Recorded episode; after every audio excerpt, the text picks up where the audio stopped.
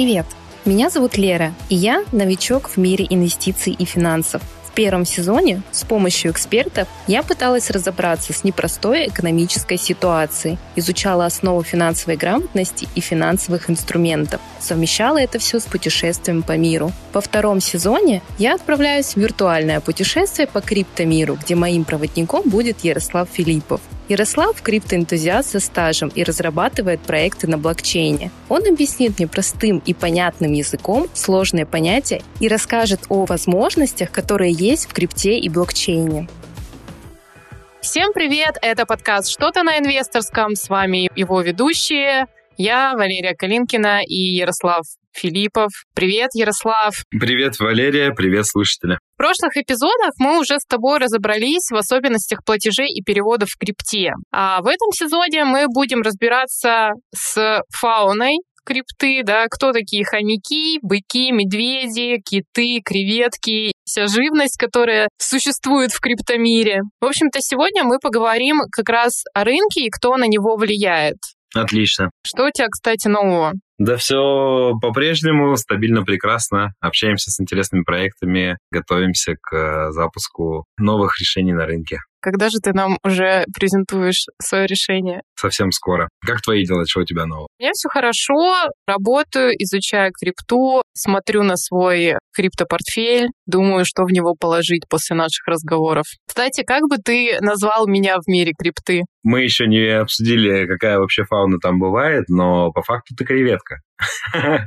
потому что количество твоих активов, скорее всего, меньше одного биткоина, типа там 20 тысяч баксов, потому что ты еще только учишь, думаешь, э, выбираешь, во что инвестировать. Ну, кстати, какой у тебя портфель? У тебя меньше одного биткоина? Да, у меня, конечно, меньше биткоина меньше одного эфира и несколько штучек USDT.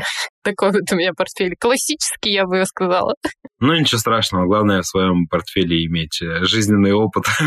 Да, то есть то, что мы сейчас э, с Ярославом обсудили, это классификация такого аналитического сервиса, как Glassnode. Они, в общем-то, собрались и разбили всех пользователей крипты путем сложных вычислений аналитики, потому что есть свои проблемы, как определить, кому что и как, э, в каком объеме Yeah. Принадлежит. И вывели, в общем-то, достаточно такую интересную и слегка забавную классификацию. Расскажешь о ней? Вообще я вижу, что у них здесь 8 э, званий, какие есть в криптовалюте. Есть креветки, это те пользователи, у которых в портфелях меньше одного биткоина. Есть крабы, у кого от 1 до 10 биткоинов. Осьминогов от 10 до 50 и так далее. Вот киты, о которых чаще всего говорят, это пользователи, у которых от 1000 до 5000 биткоинов.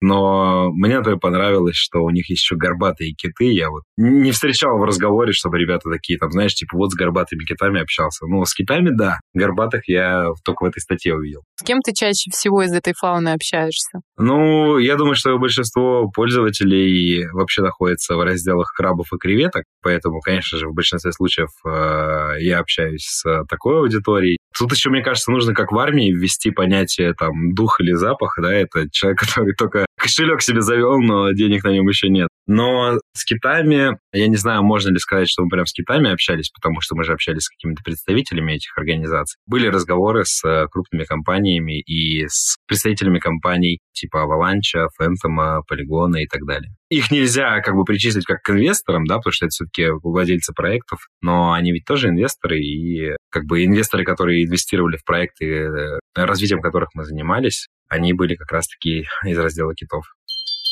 Если вы хотите вырасти из креветки в акулу, то вам точно нужно ознакомиться с курсом наших партнеров этого сезона платформы «Финам-знания». На их курсе по криптотрейдингу вы сможете подобрать и проанализировать свои первые криптоактивы под руководством опытных экспертов. А еще вы научитесь прогнозировать динамику криптоактивов и находить интересные точки входа, угадывать тренды на рынке. А для слушателей подкаста действует специальное предложение 20% скидка по промокоду подкаст большими буквами. Подробности вы найдете по ссылке в описании к этому эпизоду. Расскажи, как э, киты влияют на рынок и почему о них э, так часто говорят? Киты влияют на рынок э, действительно очень сильно. Приведу, наверное, самый такой распространенный пример, который вот в последнее время тоже оказывал большое влияние на рынок. Это когда какие-то обычные вообще фонды ну, из обычного фондового рынка, под давлением инвесторов, которые в этом фонде состоят, потому что инвесторы хотели, чтобы можно было в том числе в криптовалюту инвестировать, да, или в какие-то проекты из криптовалютного мира, они, э, скажем так, своим давлением делали так, что фонды шли в крипторынок и выбирали все-таки, куда проинвестировать. И так как у фондов и китов, огромные суммы инвестиций, там любая их инвестиция двигает куда-то цену, да. Если они вкладывают, то, соответственно, цена резко двигается вверх. Если они вытаскивают свои деньги, то цена движется вниз. Не знаю, правильно ли будет э, назвать э, Илона Маска китом, но ты можешь вспомнить ситуацию, когда впервые он объявил, что там Тесла будет продаваться за биткоин. И что Тесла, например, купила биткоин и хранит его. Это сразу повлияло на стоимость валюты, да. Или когда он сказал, что мы убираем биткоин как средство, которое мы принимаем к платежам, цена тоже пошла вниз. И он это еще аргументировал тем, что типа это не зеленый способ, майнинг э, тратит много энергии и так далее. Это тоже как бы повлияло на стоимость плохо. Причем не только там биткоина, но и других валют. Поэтому я думаю, что вот это такие известные, понятные всем часто встречающиеся примеры. Ну, могу сюда добавить, что были еще и другие компании, да, которые либо покупали крипту, чтобы просто владеть ей, это их инвестиция была, либо они говорили, что они будут принимать эту крипту, и это тоже влияло на рынок. Вот это, наверное, основные пункты. Ну, не считая того, что фонды торгуют деньгами туда-сюда. И что тут происходит? Например, какой-то большой фонд понял, что там сейчас надо из активов выходить, ну, из криптовалютных активов, и идти покупать компанию, которая производит видеокарты. Соответственно, они деньги вынимают из крипты, вынимают они много, соответственно, крипта полетела вниз, они там где-то свои действия поделали, а так как рынок вниз, например, пошел, может быть, от этого действия что-то еще запустилось, рынок падает, падает, падает, потом у них снова свободные деньги есть, они видят, как рынок обрушился от их действий, да, в том числе. Они скупают снова, и, ну, вот это похоже на пампы-дампы, понимаешь? Ну, то есть это такое как бы искусственное влияние на цену того или иного актива, получается. То есть они могут манипулировать рынком и задавать определенный тренд на нем. Или они все-таки подчиняются трендам рынка? Ну, не все из этих действий являются искусственными, да, то есть если, например, компания хотела действительно принимать биткоин, а потом по какой-то причине действительно не смогла, то это просто нативно получилось, да, само собой, но сильно повлияло на рынок, потому что у них много денег, которыми они пользовались для таких инвестиций. А есть действительно те, кто искусственно это делает, потому что не проблема какой-то большой компании с большим влиянием запустить э, волну негодований по поводу крипты, начать раскачивать этот рынок, рынок э, начнет грустить и падать, и после этого, когда рынок скатился вниз, закупиться, да, и таким образом войти гораздо дешевле. Слушай, тут люди из-за комиссии 3-5% могут переживать и, и там менять один обменник на другой или покупать крипту сегодня или не покупать, потому что их не устраивает разница в 3-5% комиссии. Такие фонды с такими деньгами для них 3-5%, э, даже если ниже просто цену опустить на 3-5% слухами или чем-то искупить, то это миллионы долларов. В том числе такими вещами тоже злоупотребляют. Вот отсюда, опять же, помнишь, к разговорам про регуляцию крипторынка и все такое. Почему еще важна регуляция? Потому что на фондовом рынке больше законов, которые кошмарят фондовые компании, чтобы они такие вещи не делали а на крипторынке пока не так все развито, и, соответственно, они могут больше такими вещами заниматься. А вот смотри, есть такое понятие, да, оно есть и на фондовых рынках, и в крипте, я так понимаю, тоже есть э, такие участники, как маркетмейкеры. Да. Это одни и те же люди, что и киты, или как? Можешь объяснить? Нет, это разные люди, но маркетмейкинг э, тоже понятие, как я увидел, растяжимое. То есть я встречал вообще разное определение этого. Но в основном маркетмейкинг — это, например, появился какой-то молодой проект, его токен или коин, он еще не очень популярен. Его там скупили приватные инвесторы на первом раунде, потом там был первый раунд, потом публичный, допустим. И как бы крипту все держат,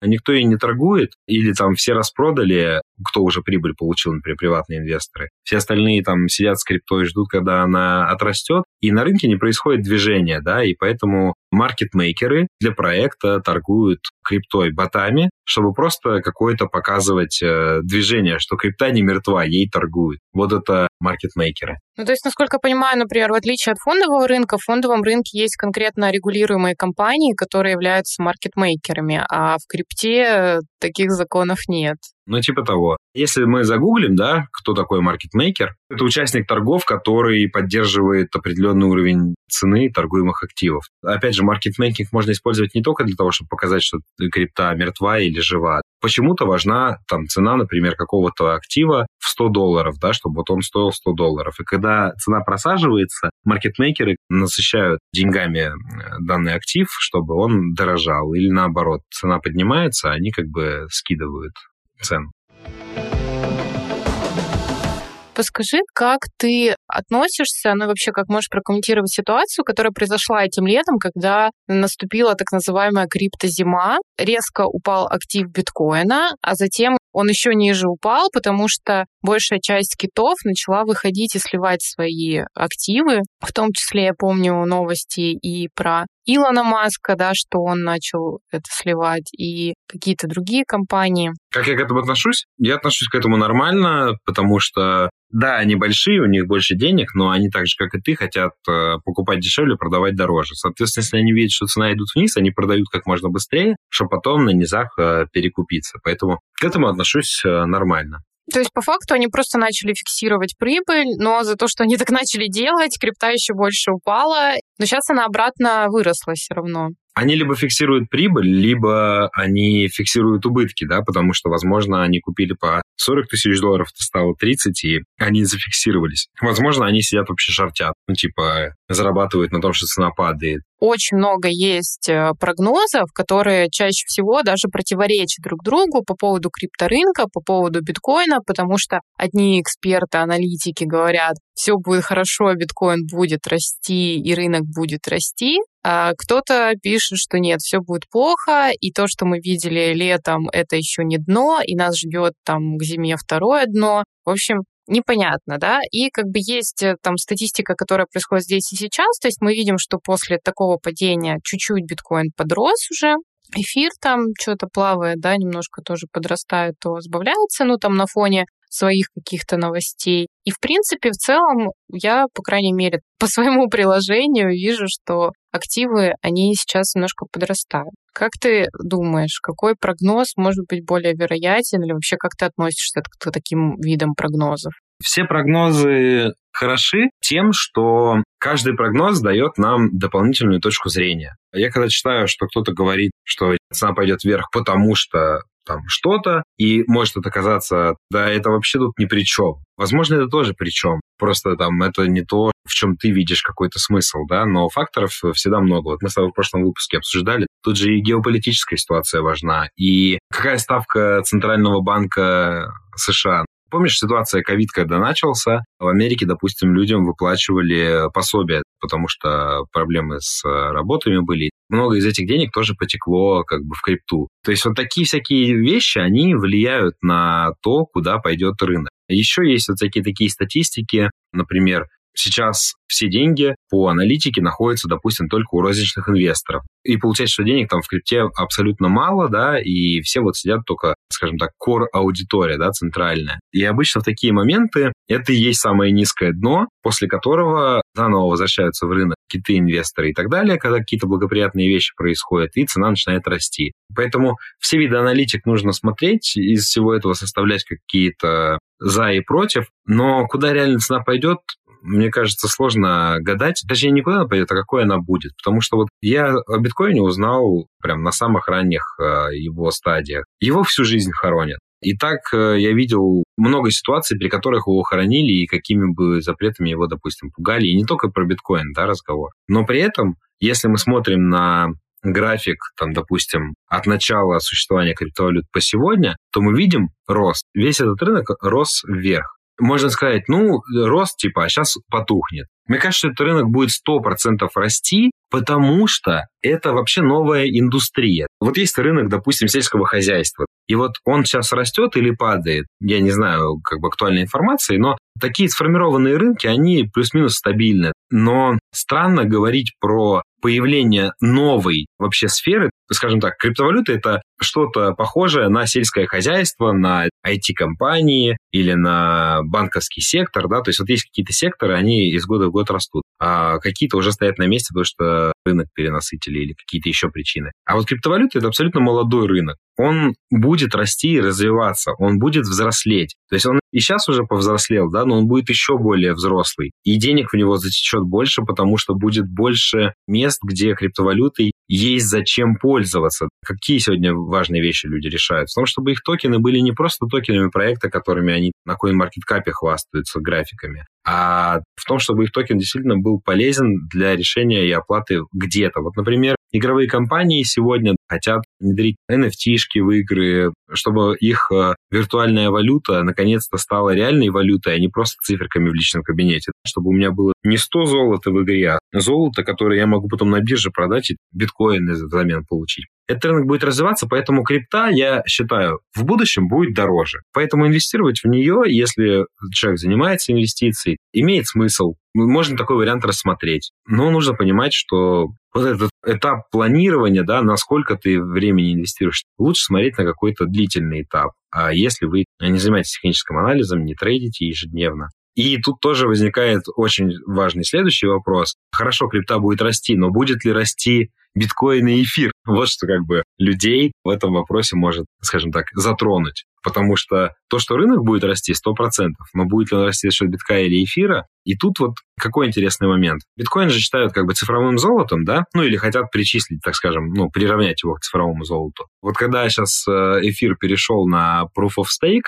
с Proof of Work э, консенсус, заговорили о том, что биткоин еще сильнее занял свою позицию, что вот эта валюта, которая защищена от инфляции в том плане, что ее там не напечатаешь новых монет, и поэтому биткоин как будто бы стал еще сильнее от такого перехода эфира. А эфир как будто бы стал еще сильнее, потому что он стал быстрее, более масштабируемый на Proof of Stake. Он теперь может быть более регулируемый, потому что государствам теперь нравится, что он не тратит столько энергии, и, соответственно, какая-нибудь Тесла теперь скажет, ну и мы готовы принимать эфир, потому что он бережет природу. И таким образом у нас появилось два лидера. Один может стать, скажем, легальным, правильным, вот таким каким хотят его видеть государство, а биткоин стал как бы еще более цифровым золотом.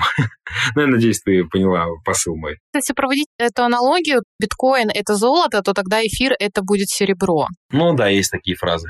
А все остальное — это бронза. Мы в прогнозах э, слышим такие понятия, как бычий рынок и медвежий рынок. Можешь тоже объяснить, и к этому же еще одни представители фауны — это быки и медведи. Как эти понятия между собой соединены? Давай начнем с фауны. Быки — это ребята, которые торгуют, когда рост активов, да, то есть они зарабатывают на росте, а те, кто медведи, это те, кто зарабатывает на падении. Соответственно, бычий рынок — это рынок растущий, то есть рынок тех, кто зарабатывает на росте, а медвежий рынок э, падения, и, соответственно, когда все летит вниз, э, быки радуются, потому что их рынок наступил, их возможности. А какой сейчас рынок? Нельзя, скажем так, вырывать из контекста, поэтому я думаю, что можно сказать так. Медвежий рынок уже произошел. Это не значит, что его не будет дальше, да, но вот медвежий рынок уже произошел. Сейчас э, ситуация похожа на некую такую стагнацию, потому что рынок ждет и переживает много мировых событий. Он и переживает мировые события, и ждет каких-то улучшений. Например, недавно ждали повышения или понижения ставки США, Поэтому он сейчас как будто такой вот ищущий поддержку, как говорится. Можно в статьях увидеть такие фразы, типа «биткоин нащупал поддержку». Это цена, ниже которой он там не пойдет, потому что это самый минимум. Грубо говоря, продали все, кроме тех, кто каждый день пользуется. Бедный, несчастный, одинокий биткоин без поддержки. Я так понимаю биткоин, мне тоже нужна поддержка.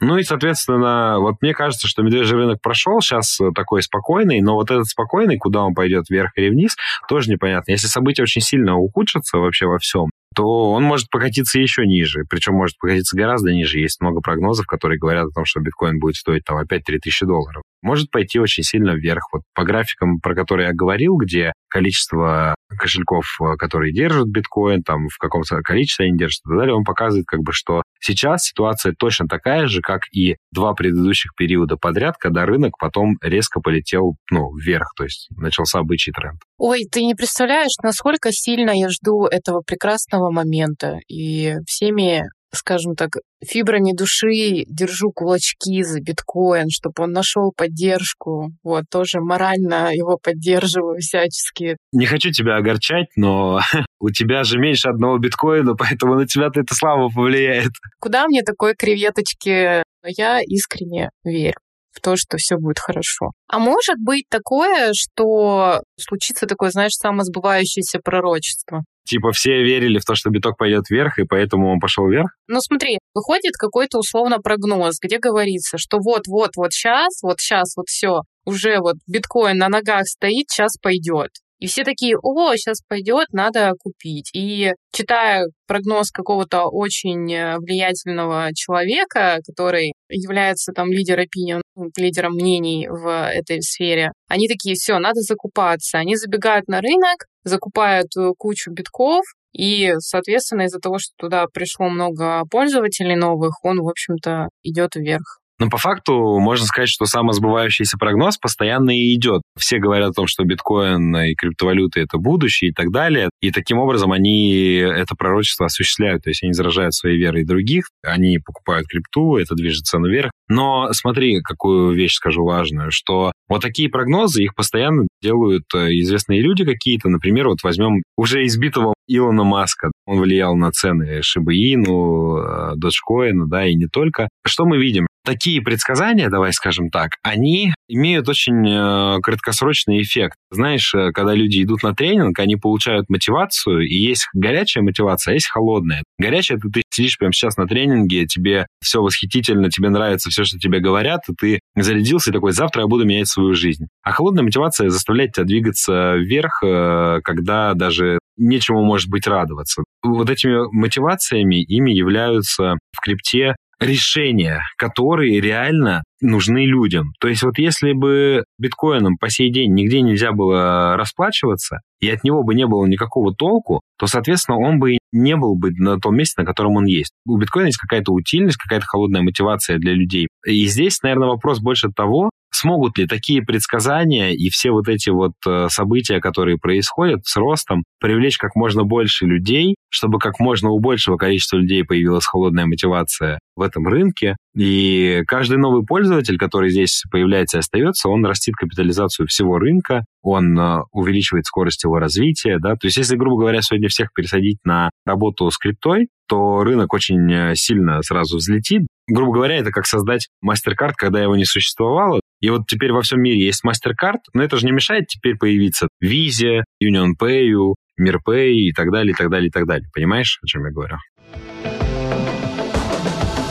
Давай мы тогда перейдем к рубрике и как раз разберем один из таких свежих прогнозов. Ну, на момент, когда выйдет этот подкаст, он будет уже не совсем свежий, но, однако, новость, она звучит следующим образом. ARK Invest настаивает на своем прогнозе по росту биткоина до 1 миллиона к 2030 году. Почему они считают, что так будет? Цитата. Когда мы рассматриваем потенциал биткоина, мы разделяем его на несколько вариантов использования. От конкуренции в качестве цифрового хранилища стоимостью до расчетной сети и страхового полиса от произвольного захвата активов, пояснил он. В общем, если все варианты подножат друг на друга, то получится 28 триллионов долларов, и в пересчете на один биткоин получится 1 миллион долларов. Говорит, что вот когда вы подходите к биткоину как к стратегическому активу, несуверенной устойчивой к цензуре валюты, конкурирующей с центральными банками и фиатными валютами с приложением ограничением 21 миллион, я думаю, что идет гонка вооружений, особенно по мере перехода от цифрового мира к физическому, и он станет активом, независимым от традиционных финансовых систем и традиционных классовых активов. В общем-то, он вот так вот высказался по этому поводу. Как нам, как креветочкам, э, воспринимать эту мысль мы как-то, знаешь, с тобой подкаст ведем в формате забегания вперед. Мы обсуждаем пять минут назад то, что будем обсуждать сейчас. По факту, получается, я уже забежал на эту территорию, сказав, что этот рынок будет развиваться, в него будет приходить э, все больше и больше пользователей, и утильность да, его, то есть методы, где это будет использоваться, их будет все больше, а, соответственно, и цена будет расти. И вот они по факту говорят об этом. Они говорят о том, что у него есть, скажем так, хорошее решение, где его применять, поэтому в него придет больше людей к 2030 году. Они это взяли там с каких-нибудь своих анализов того, с какой скоростью кошельки появляются, с какой скоростью там деньги притекают от розничных инвесторов, от того, с какой скоростью бизнесы подключаются, отключаются, и там какие-то будущие тренды еще заложили, и такие вот скорее всего, придет в этот рынок столько-то денег, и таким образом цена будет такая-то.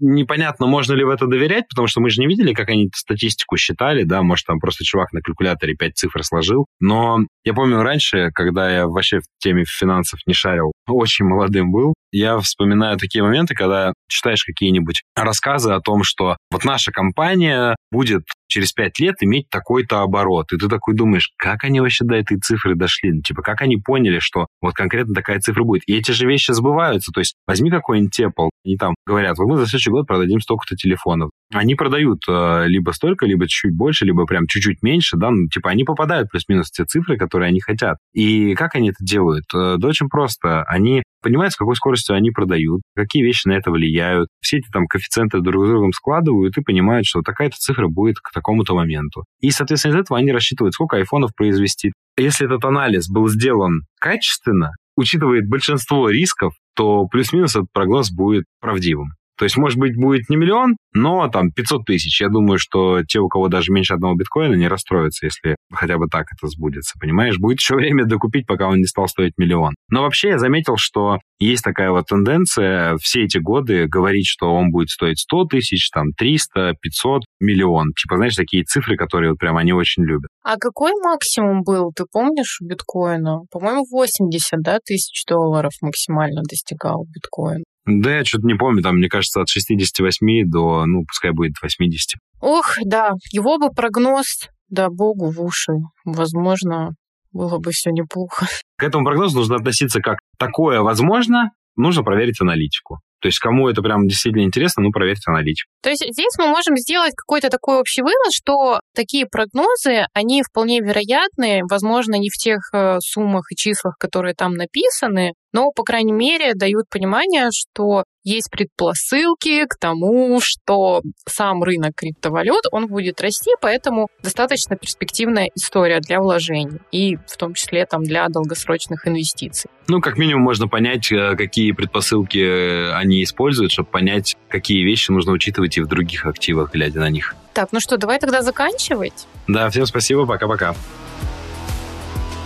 В следующем эпизоде мы поговорим о том, как не попасться на мошенников и разберем скам-проекты и другие мутные схемы в крипте, в которые не стоит вкладываться. Не забудьте подписаться на подкаст на площадках, поставить лайк или 5 звезд и комментарий. В нашем телеграм-канале вы можете найти дополнительные полезные посты к этому выпуску. Ссылку вы найдете в описании. Услышимся. Пока-пока.